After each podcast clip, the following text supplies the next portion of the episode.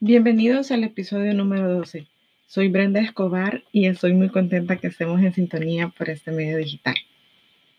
Bueno, el día de ahora vamos a seguir con la serie de La llave maestra de Napoleón Hill y en el principio del cual hablaremos este día es indispensable, bueno, para las demás, eh, los demás hábitos que hemos hablado en los episodios anteriores y vamos a hablar de la autodisciplina. Bueno, la autodisciplina es un elemento fundamental para lograr aplicar buenos hábitos y que tengas un crecimiento personal lleno de éxitos. Ahora voy a dar una lista sobre las cosas en las cuales tienes que aplicar la autodisciplina. Número uno, tendrás que dominar tu lengua. Adquiere el hábito de pensar primero antes de hablar. Antes de opinar, deberás estar seguro que lo que digas es de beneficio y que no daña a nadie más. Una lengua suelta es responsabilidad de cada uno. Cada persona es responsable de lo que dice. Número dos, tendrás que ejercer autodisciplina y dominar la tendencia a devolver el golpe.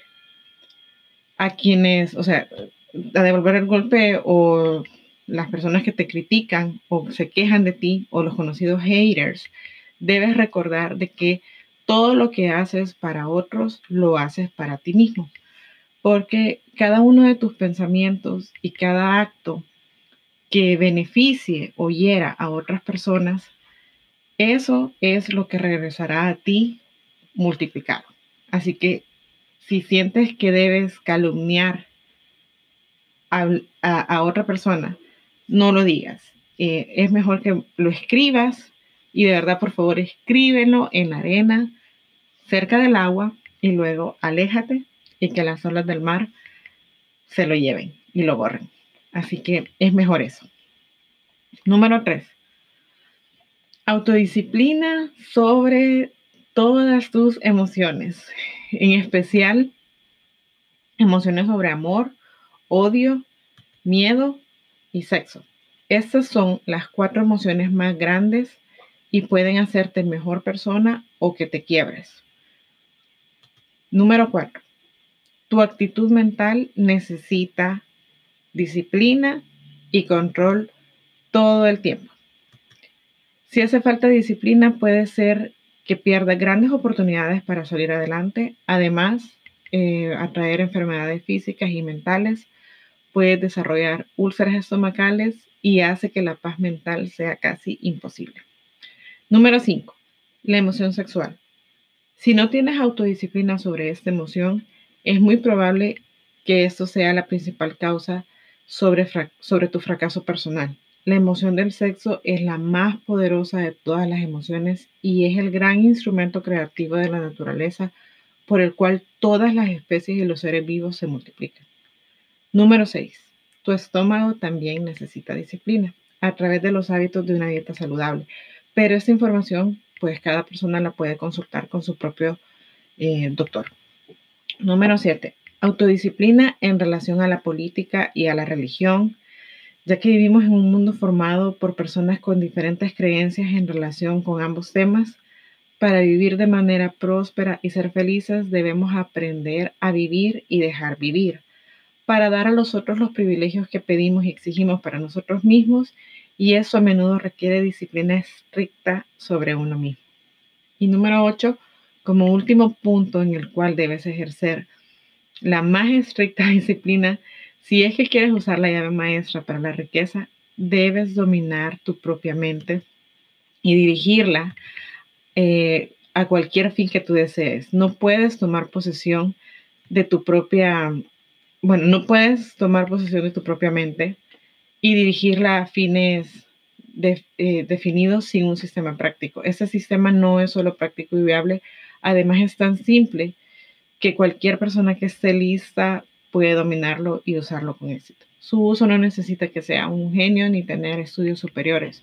Solo requiere voluntad para tomar posesión de tu propia mentalidad y con un propósito definido hacia dónde se dirige la mente. La autodisciplina es una de las principales características de todas las grandes religiones y algunas personas creen que nuestro mayor propósito en la tierra es la de desarrollar la sabiduría a través de la lucha y la autodisciplina. La autodisciplina es el único medio de transmutar el dolor en fe.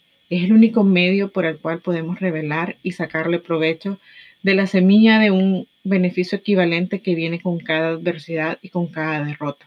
Y es el medio por el cual podemos descubrir ese otro yo que llevamos en nosotros, ese yo que tiene una gran capacidad de creencia y no se deja influenciar por el fracaso y la derrota. La autodisciplina puede liberarnos de la enfermedad, de la hipocondría, ese miedo a la enfermedad imaginaria con el que tantas personas sufren y a veces hasta mueren.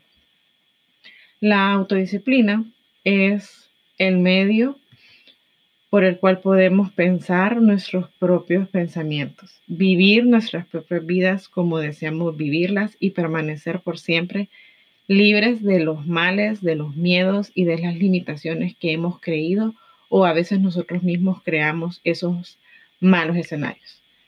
La autodisciplina es el medio por el cual el creador nos proporcionó el método para usar lo único que podemos controlar, el poder de nuestros, de nuestros propios pensamientos. Bueno, espero que pongan en práctica la autodisciplina en todas las áreas de su vida donde eh, sea necesario. Les agradezco muchísimo por todo el apoyo, por sus comentarios, eh, por sus calificaciones si me están escuchando en el podcast y bueno, todo el apoyo que me dan. De verdad se los agradezco mucho y los espero en el próximo episodio.